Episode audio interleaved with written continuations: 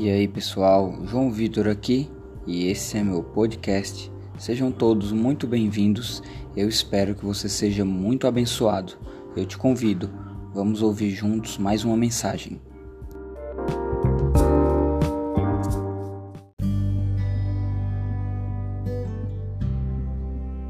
É...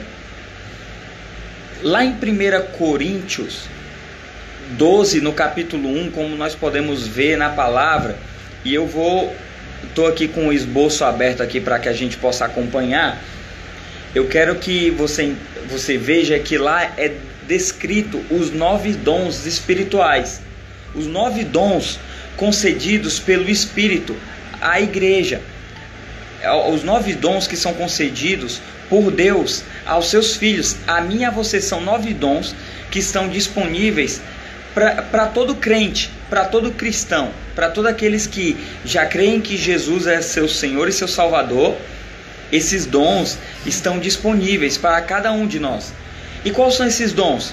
São palavra de sabedoria, palavra de conhecimento, fé, cura, operação de milagres, dom de profecia, discernimento de espíritos, variedades e interpretação de línguas.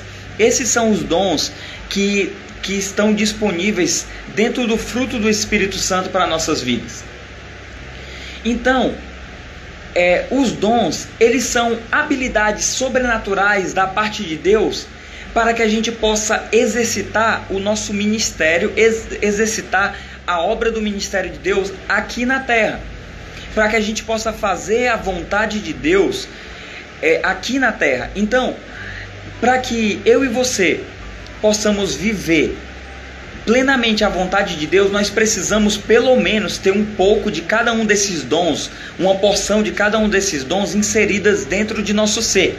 Então, quando nós falamos dentro de nosso ser, verdadeiramente não é algo que simplesmente é, é no teu exterior, mas na verdade são manifestações que agem primeiramente dentro do teu ser, dentro de você. Mas olha o que diz lá em 1 Coríntios 13, no verso 1. E aí eu vou ler até o verso 3. Ainda que, que eu falasse a língua dos homens e dos anjos e não tivesse amor, seria como um metal que soa ou como símbolo que retine. Ainda que tivesse o dom de profecia e conhecesse todos os mistérios da ciência, ainda que tivesse toda a fé de maneira tal que transportasse os montes e não mas não tivesse amor, de nada valeria. E ainda que distribuísse todos os meus bens para sustento dos pobres, ainda que entregasse o meu corpo para ser queimado, se não tivesse amor, nada disso se aproveitaria. Então, se você tiver hoje que fazer uma escolha, se você hoje se colocar diante de Deus e você tiver que pedir uma, um desses dons, uma das uma dessas facetas do fruto do Espírito Santo para que possa ser manifesta dentro de você, através de você, você deve pedir. Eu aconselho, e nós podemos ver isso na palavra do apóstolo Paulo à igreja de Coríntios, que você possa pedir o amor, para que o amor de Deus ele possa ser manifesto. Ah, tem outras, em, outra, em, outro, em outra passagem da Bíblia, em outro texto, a palavra fala que nós devemos ser estar arraigados e alicerçados no amor. Então, o nosso fundamento, nós podemos ter todos os dons, mas você deve e ansiar e desejar prover o amor de Deus fluindo dentro de você e através de você. Sabe por quê? Porque para você que está nos assistindo aqui, se você não tivesse o amor de Deus derramado em teu coração, derramado em sua vida, eu e você estávamos condenados ao fracasso. Se você não tivesse o amor de Deus transbordante dentro de você e através de você, jamais as pessoas da sua casa, jamais as pessoas da sua casa de paz, jamais as pessoas do teu trabalho, da sua família, elas poderiam ver sinais do amor de Deus na sua vida. Por quê? Porque o homem por si só, por conta do pecado, o homem já é mau. A natureza do homem, ela é pecaminosa. O homem, em sua essência, por conta do pecado que habitou desde o, desde o princípio, desde lá do Éden, no meio do homem, o homem já é mau. Então, para que eu e você possamos ser um pouco semelhante com Deus, um pouco semelhante com seu filho Jesus, nós precisamos ter o amor dele derramado dentro dos nossos corações, manifesto em nossas vidas, trazendo remissão sobre nós, mas também um amor que transborda, um amor que é capaz de tocar as pessoas. Então, se você hoje lidera uma casa de paz, se você hoje é, lidera uma reunião na sua casa, você é anfitrião dessa reunião, dessa casa de paz, eu quero te dizer que não é por tua capacidade própria, não é simplesmente porque você fez a classe de líderes de casa de paz, mas é porque o amor de Deus ele foi derramado em você. Você sentiu a manifestação desse amor tocando a tua vida e transformando a tua vida, e com tudo isso os outros dons começaram a se manifestar e aí você entendeu a importância desse amor ao ponto de você desejar transmitir esse amor para outras pessoas. Faz sentido isso para você? Olha quão poderoso é a manifestação desse dom. Olha quão poderoso é a manifestação do amor de Deus em nossas vidas. É um amor que nos transforma, é um amor que eu e você não temos capacidade de mensurar. Por quê? Porque o, o seu cônjuge, os seus pais, eles podem errar com você, mesmo ele, eles amando você. Mas a palavra de Deus fala que o amor dele, ele jamais falhará. Então nós precisamos desse amor, nós precisamos entender e sentir verdadeiramente esse amor em nossas vidas. Amém? Então, se você se sente amado por Deus, muito amado por Deus, aperta os coraçãozinhos aqui, aqui, aqui no canto. Começa a apertar os coraçãozinhos aqui se você sente o amor de Deus tocando a tua vida. Amém? Então, sem o amor de Deus, de nada adiantaria. Eu posso operar milagres, eu posso manifestar todos os dons, nós podemos falar em línguas, nós podemos curar os enfermos, mas mesmo assim, nós não experimentarmos de toda a capacidade do poder do Espírito Santo dentro de nossas vidas. Vamos lá. Gálatas 5:22 diz: "Mas o fruto do espírito é amor, gozo, paz, longanimidade, benignidade, a bondade, a fidelidade, a mansidão e o domínio próprio. Contra essas coisas não há lei. É um fruto e nove manifestações sobre todas as nossas vidas. E qual a diferença, Vitor, do, dos dons para os frutos do Espírito Santo. Os dons, igreja, é o resultado do encontro pessoal meu e seu com o Espírito Santo. É resultado do revestimento do poder do Espírito Santo, do poder que vem do alto sobre nossas vidas. A palavra de Deus fala lá em Atos 1:8 que ele e derramarei sobre vós o meu espírito. Esse sobre fala do, sobre capacitação é um poder que vem do alto que estará sobre nossa, que vai estar, vai estar sobre nossa capacidade de exercer algo.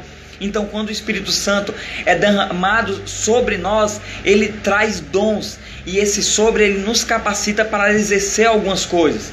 Mas o fruto é resultado de um relacionamento. O fruto do Espírito Santo nas nossas vidas, no nosso coração, é habilidade de constância são coisas que são desenvolvidas continuamente e constantemente com nós. Isso vocês estão entendendo? Isso faz sentido para você? Então, os dons, nós vamos receber muitos dons da parte do Espírito Santo nesses dias. Por isso eu te convidei e te desafio a acompanhar as lives da profeta, porque agora chegou o Shavuot, chegou a festa do Pentecostes, chegou a festa a qual os discípulos estavam no cenáculo, esperando a descida do Espírito Santo. Graças a Deus por esse movimento apostólico e profético, porque hoje esses dons já estão acessíveis a nós, mas existe um simbolismo muito profético, e esse espírito, essa mesma unção daqueles dias novamente descerá sobre nós nesses dias agora, nessa festa de Shavuot. Mas, após o Shavuot, após o Pentecostes, se eu e você não continuarmos todos os dias buscando a Deus, na leitura da palavra, buscando a Deus através do jejum, através da oração, nós não vamos desenvolver o fruto. Vitor, e o que evidencia o fruto de Deus, o fruto do Espírito Santo dentro da minha vida? A pessoa que tem o fruto, ela tem o amor dentro dela. A pessoa que tem o fruto do Espírito, ela tem bondade dentro dela. A pessoa que tem o fruto, você começa, a, olha para dentro de você, não olha para a pessoa da tua casa de paz, olha para você que está nos assistindo, olha dentro de você. Será que você é uma pessoa que tem longanimidade? Será que você é uma pessoa paciente? Nós, para sermos pacientes, imagina você, para você que é casado, às vezes falta paciência com o teu cônjuge, não falta? Você que é pai, que é mãe, às vezes falta paciência com teu filho. Cara, você precisa disso. Você precisa desse desse fruto do espírito dentro de você, senão você vai perder a paciência rápido. Você vai ser uma pessoa do pavio curto. Será que você tem a capacidade de ter bondade por si só dentro de você? O homem por si só, como eu disse para você, ele não é capaz de conquistar essas coisas, se não for uma habilidade sobrenatural de Deus. E essa habilidade é o fruto do Espírito Santo dentro de você. Amém? A fidelidade, será que você é uma pessoa fiel? Será que você é manso? A mansidão e o domínio próprio.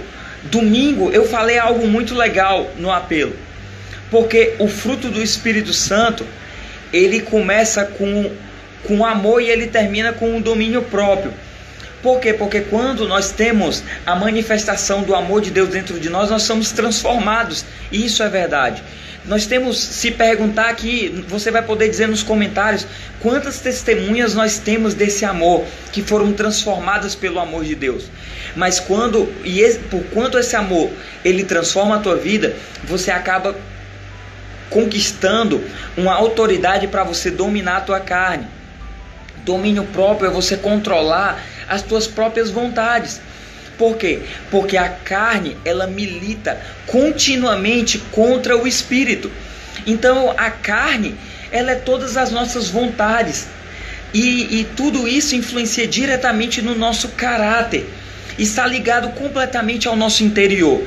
Que é tudo aquilo que você está fazendo quando ninguém está te olhando. Tudo aquilo que você faz quando ninguém vê você.